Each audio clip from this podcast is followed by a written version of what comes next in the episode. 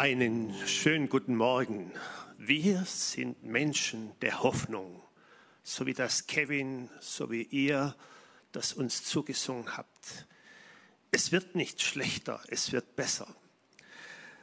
Guten Morgen allen vom Produktionsteam und guten Morgen und gesegneten Morgen allen, die ihr zugeschaltet habt.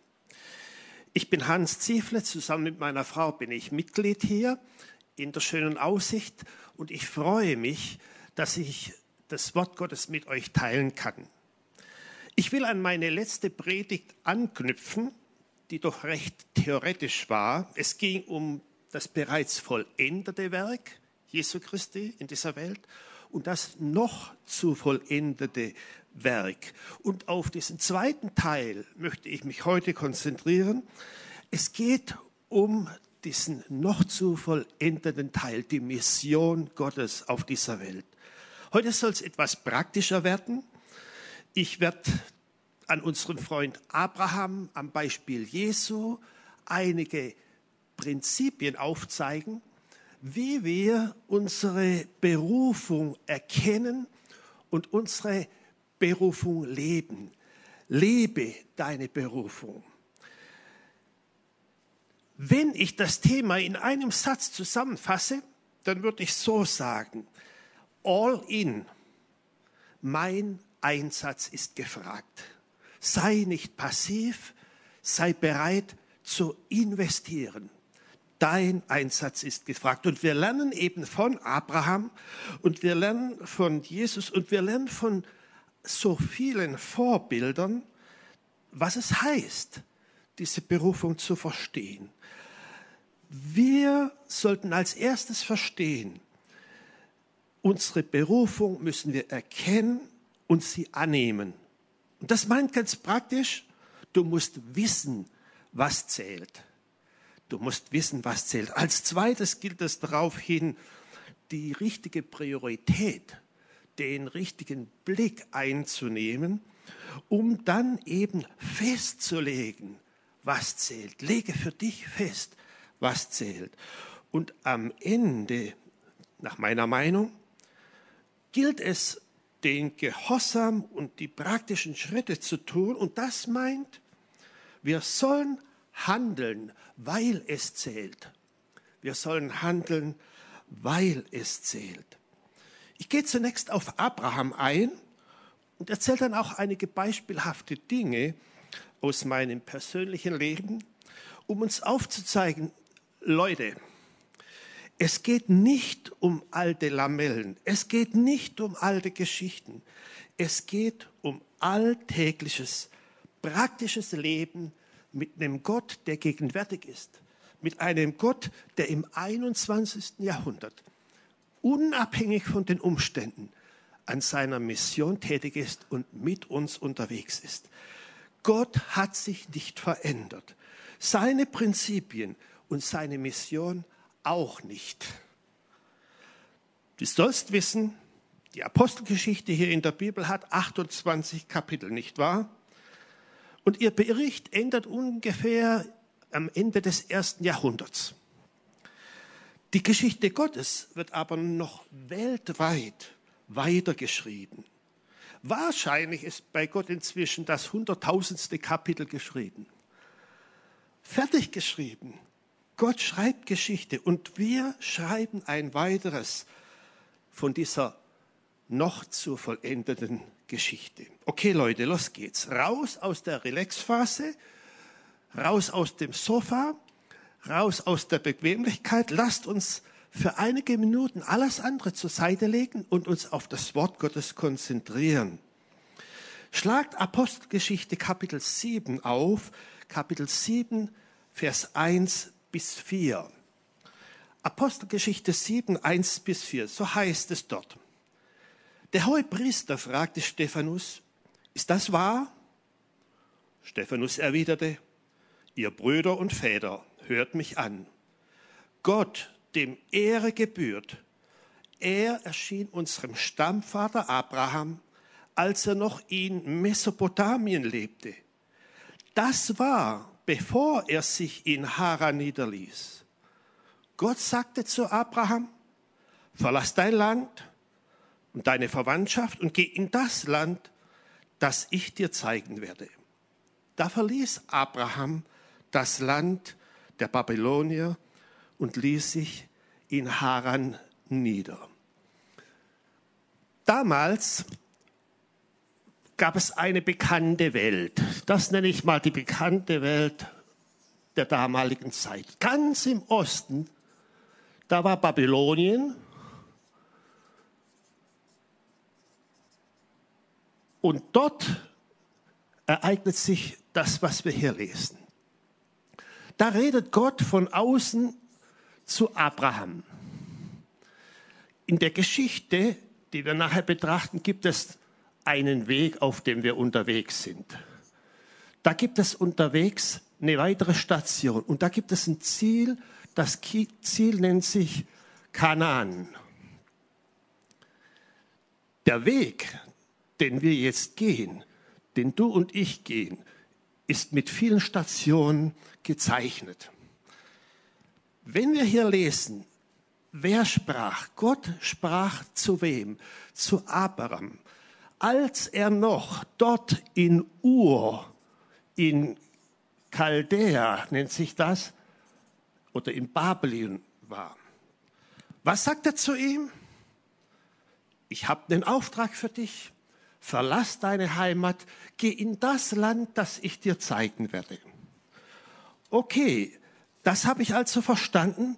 Da wird ein Mann berufen zum Dienst, sich zu bewegen, aktiv zu sein.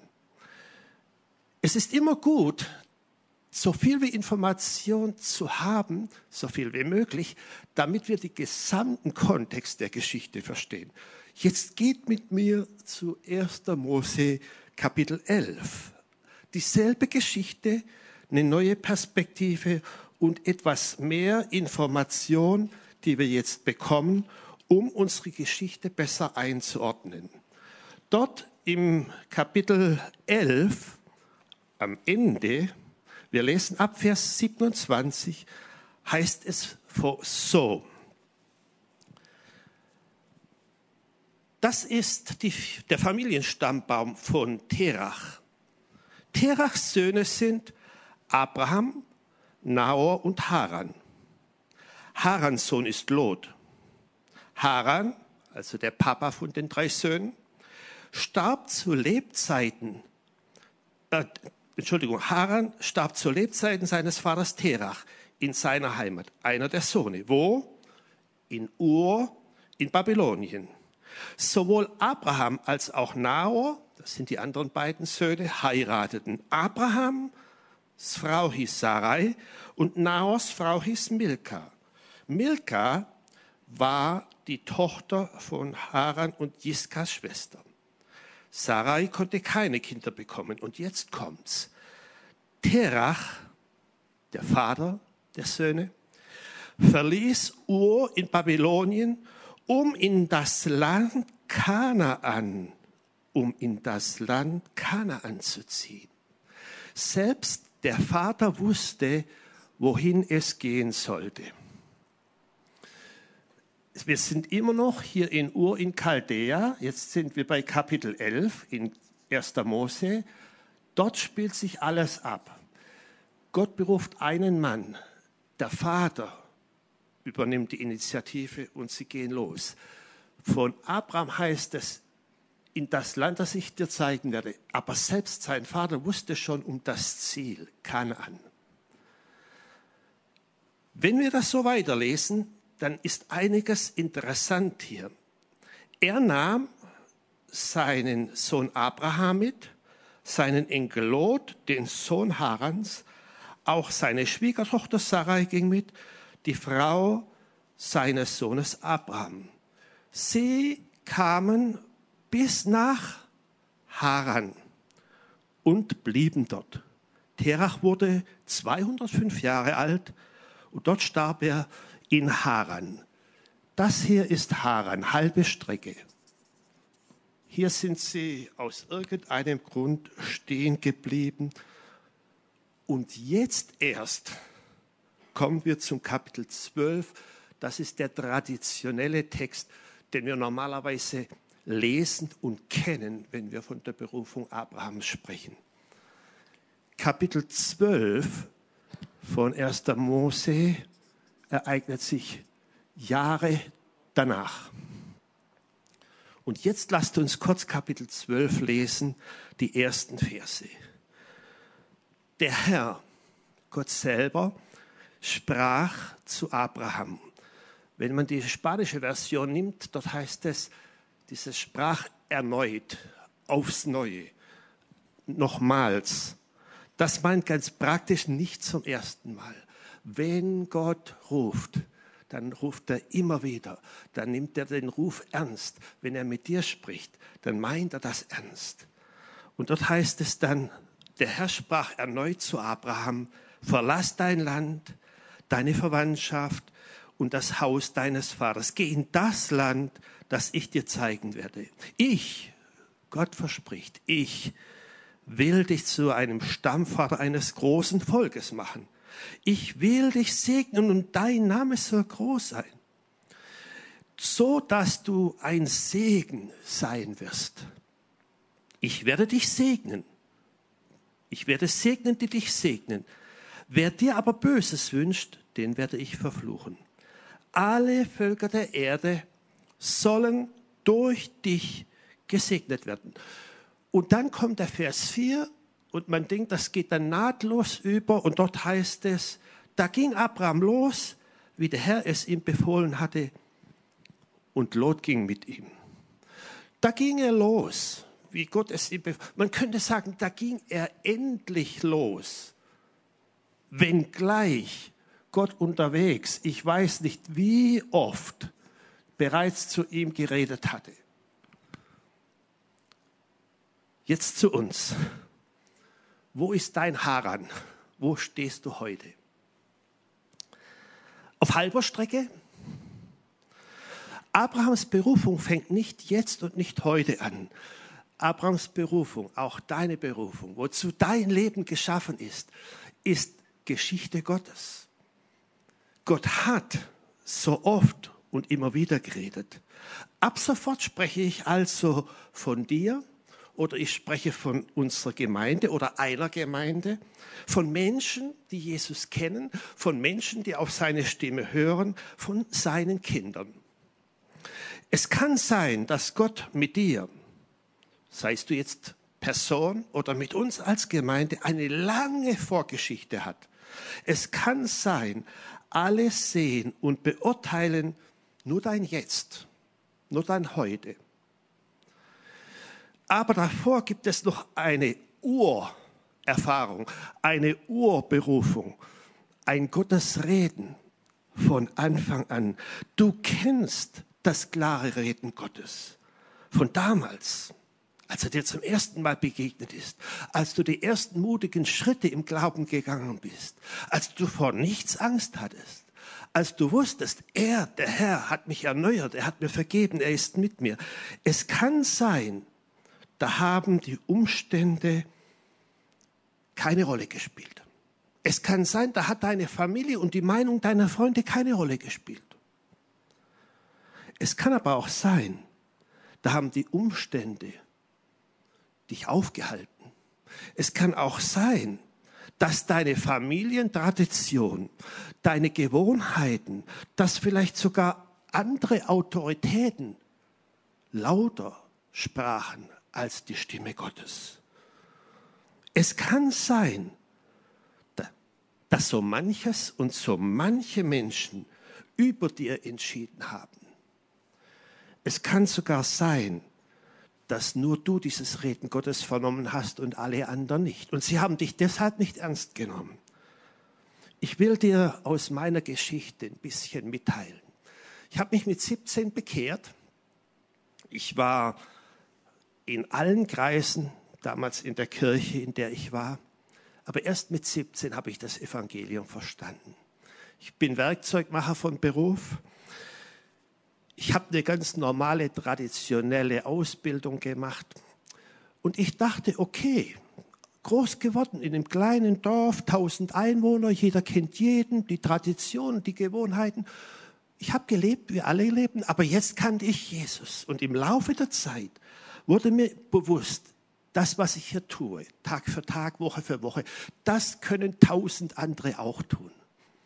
Und das, was ich aus der Bibel verstand, das, was ich als meine Berufung verstand, für den Herrn zu leben, meine Kraft, meine Zeit für die Ausbreitung seines Wortes einzusetzen, das können nicht alle tun. Und so entstand der Wunsch, diese Berufung Gottes durch zwei, drei ganz spezifische Situationen, dass ich wusste, er hat mich gerufen, er meint mich. So gesehen fasste ich, ich war inzwischen auch verheiratet, Mut, Schritte zu tun. Mein Ur in Chaldea, mein Schwarzwalddorf zu verlassen, das war Revolution. Ich ging zu meiner Chefin. Ich war damals schon Meister, Abteilungsleiter in einer großen Firma und ich sagte, ich will gehen. Ich habe den Eindruck, ich muss etwas anderes mit meinem Leben tun. Meine Chefin sagte, Ziefle, ich verstehe Sie nicht. Wie viel mehr wollen Sie? Und damals verdiente ich bereits das Doppelte als 27-Jähriger, das Doppelte von dem, was mein Vater verdiente. Zifle, wie viel mehr wollen Sie? Klingt doch gut, oder? Das könnte doch Gottes Segen sein. Da gehen doch die Türen auf. Die Welt bietet dir auch eine Mission an. Das war Versuchung. Leute, ich habe innerlich wiedergekämpft, obwohl wir schon Monate am Kampf und im Kampf waren. Ich habe gekündigt. Danach ging ich zu meinem geistlichen Leiter, dem Jugendleiter, der praktisch so wie mein geistlicher Mentor, mein Pastor war. Er hatte mir den Weg zu Jesus gezeigt. Mit ihm haben wir vor Ort Freizeitarbeit gemacht. Mit ihm haben wir Skifreizeiten gemacht. Das sind Menschen zum Glauben gekommen. Wir haben Jüngerschaft mit jungen Leuten gemacht. Arbeit vor Ort, Gemeinde. Und ich sagte zu ihm, ich habe den Eindruck, Gott hat uns in die äußere Mission berufen. Wir sollten zur Bibelschule gehen und uns vorbereiten. Meine Frau war mit dabei. Wir hatten die Einjährige an der Hand. Meine Frau schwanger mit unserer zweiten Tochter. Dann schaut er mich so an und sagt, weißt du was? Du bist ein unverantwortlicher Kerl. Schau sie dir an. Das ist nicht Gottes Wille. Sorg dich um sie. Von innen kommt der Angriff. Habe ich meine Berufung falsch verstanden? Danach gehe ich zu meinem Vater und teile ihm mit, ich habe gekündigt. Was wirst du jetzt tun? Nun, wir werden drei Jahre uns ausbilden lassen. Ich will Missionar werden. Ja, und von was wirst du leben? Gott wird uns versorgen. Was? Du willst von anderen Menschen abhängig werden? Dafür habe ich dich erzogen? Mein Vater war nicht gläubig zu jener Zeit. Für ihn brach seine ganze Welt zusammen innerhalb von wenigen Minuten. Sein ältester Sohn. Ich frage mich, was hat Abraham erlebt dort in Ur in Chaldea, als Gott zu ihm spricht? Wer war alles gegen ihn? Welche Stimmen waren denn alle zu hören? Es kann sein, dass Gottes Wort und dass sein Heiliger Geist zu dir klar geredet haben. Mit Wort, mit Tat, mit Zeichen, mit Wunder oder vielleicht auch in aller Stille. Ich habe solche Momente erlebt. Und diese Momente, diese Berufung Gottes, diese spezielle Berufung Gottes hat mein Leben bestimmt. Es kann aber auch sein, dass Jesus nach Jahren, wie Gott bei Abraham erneut zu dir redet, unterwegs, vielleicht auf deinem eigenen glücklichen oder unglücklichen Weg. Er spricht zu dir, vielleicht während du in deiner eigenen Mission unterwegs bist. Vielleicht während du auf einer Parkinsel dort in deinem Haran angekommen bist und dich wohlfühlst. Es kann sogar sein, dass andere dich bewundern dass du unabkömmlich bist in der Gemeinde, an deinem Arbeitsplatz, deine Rolle in der Familie. Es kann sein, du bist in deinem Haran äußerlich wohl gestrandet oder vielleicht sogar einige Jahre, ich nenne das mal, zufrieden und beschäftigt liegen geblieben. Es kann sein, deine Eltern, deine Freunde, deine Nachbarn, deine Geschwister sind glücklich mit dir und du mit ihnen.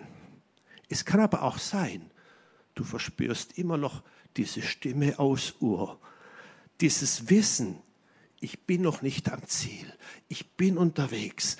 Gott redete und Gott redet. Du merkst vielleicht, du warst unterwegs und du wirst sagen, aber ich habe mich doch angestrengt. Ja, aber mit dem richtigen Ziel? Lebst du deine Berufung oder lebst du Gottes Berufung? Haran ist nur ein Teilziel. Deine Berufung ist Kanaan. Wenn wir die Geschichte weiterlesen, dann muss ich dir sagen, Abraham war noch nicht ans Ziel gekommen und auch du bist noch nicht am Ziel. Du bist unterwegs, unterwegs, während Gott redet. Abraham musste lernen, irgendein gutes Ziel, auf dem ich mich ausruhe oder auf das ich zusteuere, wenn es mein eigenes ist, reicht es nicht aus irgendein gutes Ziel, auf das ich mich ausrichte oder um das ich mich drehe, ohne die Berufung Gottes zu erfüllen, reicht nicht aus. Reicht nicht aus, um Frieden im Herzen zu finden und reicht auch nicht aus, um mit Mut und Sicherheit in unruhigen Zeiten weiterzugehen. Als wir dann zur Bibelschule gingen, einige Monate danach, fing der Glaubensweg an. Mein Vater sprach monatelang kein Wort mehr mit uns. Mein geistlicher Leiter hat mich als, ich würde mal sagen, rebellisch eingestuft und meine Chefin ließ mich ziehen und plötzlich verdiente ich nicht mehr die Hälfte von meinem Vater. Frieden, Freude und tiefe Sicherheit kommt dort auf, wo mein Weg mit Gottes Weg, wo meine Berufung mit Gottes Berufung übereinstimmt.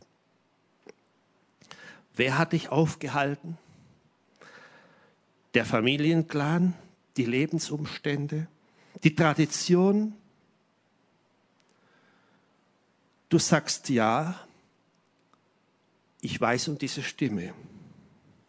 Und wenn wir dann zum Kapitel 12 gehen und danach lesen, was geschehen ist im Leben von Abraham, er kam nach Kanaan. Er kam und er ging weiter. Am Ende wird er der Freund Gottes genannt, der Vater des Glaubens. Am Ende wird all sein Versagen, all sein zu kurz kommen, all seine ungehorsamen Schritte, all seine ja, widrige Geschichte nie mehr erwähnt. Im Kapitel 12 weiß er, Gott hat mich berufen, zum Segen gesetzt und er will mich gebrauchen, damit alle Welt sein Heil, seinen Segen erlebt. Vergebung, Hoffnung. Im Kapitel 12, Vers 10, da heißt es, im Land Kanaan brach eine Hungersnot aus. Und da zog Abraham nach Ägypten. Kanaan war scheinbar sein Zielort, nicht wahr? Dann brach eine Hungersnot aus. Und jetzt überschreitet er zum ersten Mal die Grenze nach Süden, nach Ägypten. Gott hatte ihm schon längst vorher gesagt, dass seine Berufung weltweit ist und nicht lokal, dass sein Wohlstand nicht Gottes einziges Ziel ist, sondern der Segen für viele. Wer bewegt ihn? Wer bewegt ihn, die Grenzen zu überschreiten? Es ist nicht sein Ruf. Es sind nicht seine Fehler. Es sind die Lebensumstände. Es kann sein, dass Krisenzeiten, dass Notzeiten nur ein Zeichen sind, halt an, höre neu hin, was Gott eigentlich von dir will. Und dann müsst ihr die Geschichte weiterlesen. Kommt direkt zur höchsten Autorität der Ägypter. Er könnte direkt Segen sein auf der höchsten Ebene dieses Landes, für das er gerufen ist, Segen zu sein. Und er versagt. Lest die Geschichte zu Ende. Er versagt bitterlich. Seine Ängste bestimmen ihn. Seine Familie bestimmt ihn.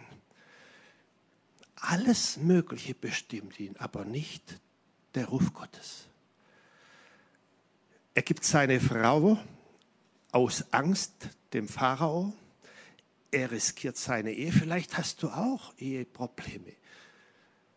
Am Ende greift Gott ein. Am Ende wird er zurückgeschickt in sein Heimatland mit, seiner ganzen Familie. Am Ende war diese Segensmissionsreise ein totaler Flop.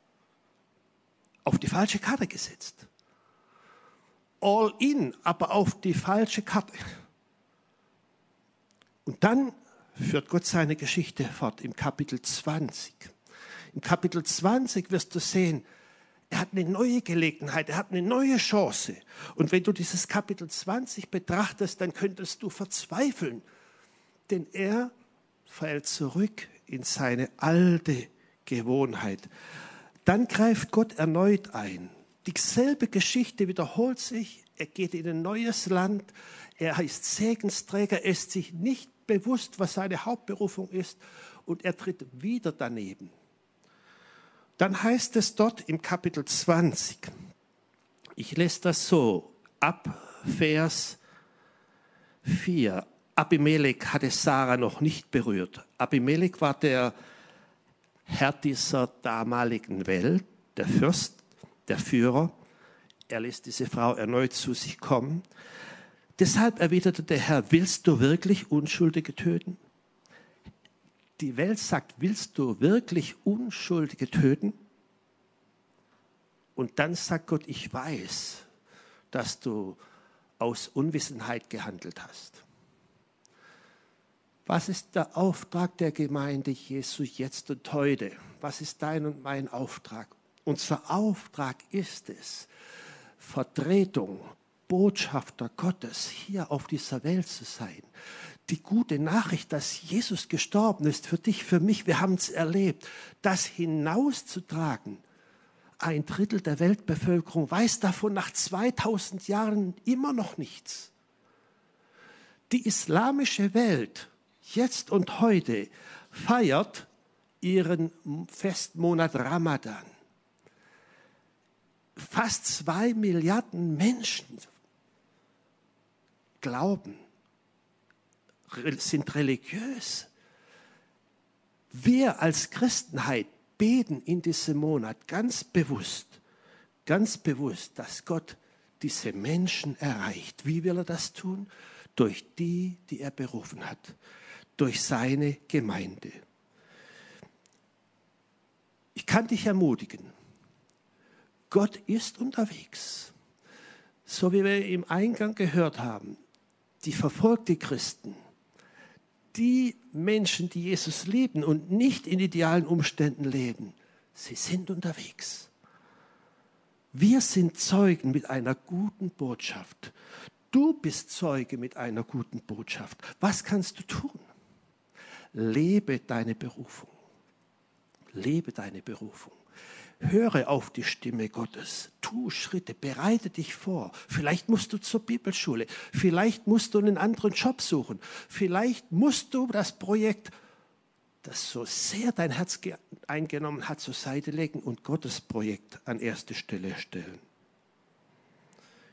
Im Psalm 67 heißt es, Gott will segnen und er wird segnen. Alle Völker will und wird er segnen und er will es tun durch deine durch meinen Einsatz. Hier noch zwei, drei praktische Vorschläge. Wir sind als Gemeinde und als Einzelpersonen, als Botschafter Christi unterwegs. Das ist unsere Berufung der praktische, lebendige Glaube ermutigt und wirbt in uns allen und er führt uns, er drängt uns. Wir sind aufgerufen, für solche zu beten, die ihn nicht kennen. Wir sind aufgerufen, das zu investieren, ein Hab und Gut, was wir haben, deine Gaben, dein Geld. Das heißt, wir wollen, dass die Halle fertig ausgebaut wird, aber wir wollen auch, dass das Wort läuft weltweit. Wir wollen ein Segen sein. Ich werde euch jetzt noch eine Person, eine Familie vorstellen, Freunde von uns. Sie arbeiten im Senegal seit fast zehn Jahren. Die Familie Milenko sind Chilenen. Wir haben sie ausgesandt. Gemeinden aus Chile tragen sie. Dort leben und arbeiten sie für die unerreichte Volksgruppe der Sonikes. Es gibt noch keine Christen unter ihnen. Und jetzt und heute beten wir für dieselbe Volksgruppe, denn viele von ihnen leben in den Vororten von Paris. Und in diesem Gebetshof für die 30 Tage Gebet für die islamische Welt ist heute der Tag, an dem wir für Paris, für die Muslime in Paris beten, für die Sonikes, 100.000 Menschen, die in unserem Nachbarland leben als Flüchtlinge und die wir jetzt und heute finanziell oder im Gebet unterstützen können. Okay, all in, investiere, dein Einsatz ist gefragt. Ich will jetzt ein paar Sekunden Zeit lassen, damit jeder dort, wo er steht, vor Gott eine Entscheidung trifft. Was ist meine Priorität? Und dann wollen wir für diese Gebetsanliegen beten, die ihr jetzt vor euch seht.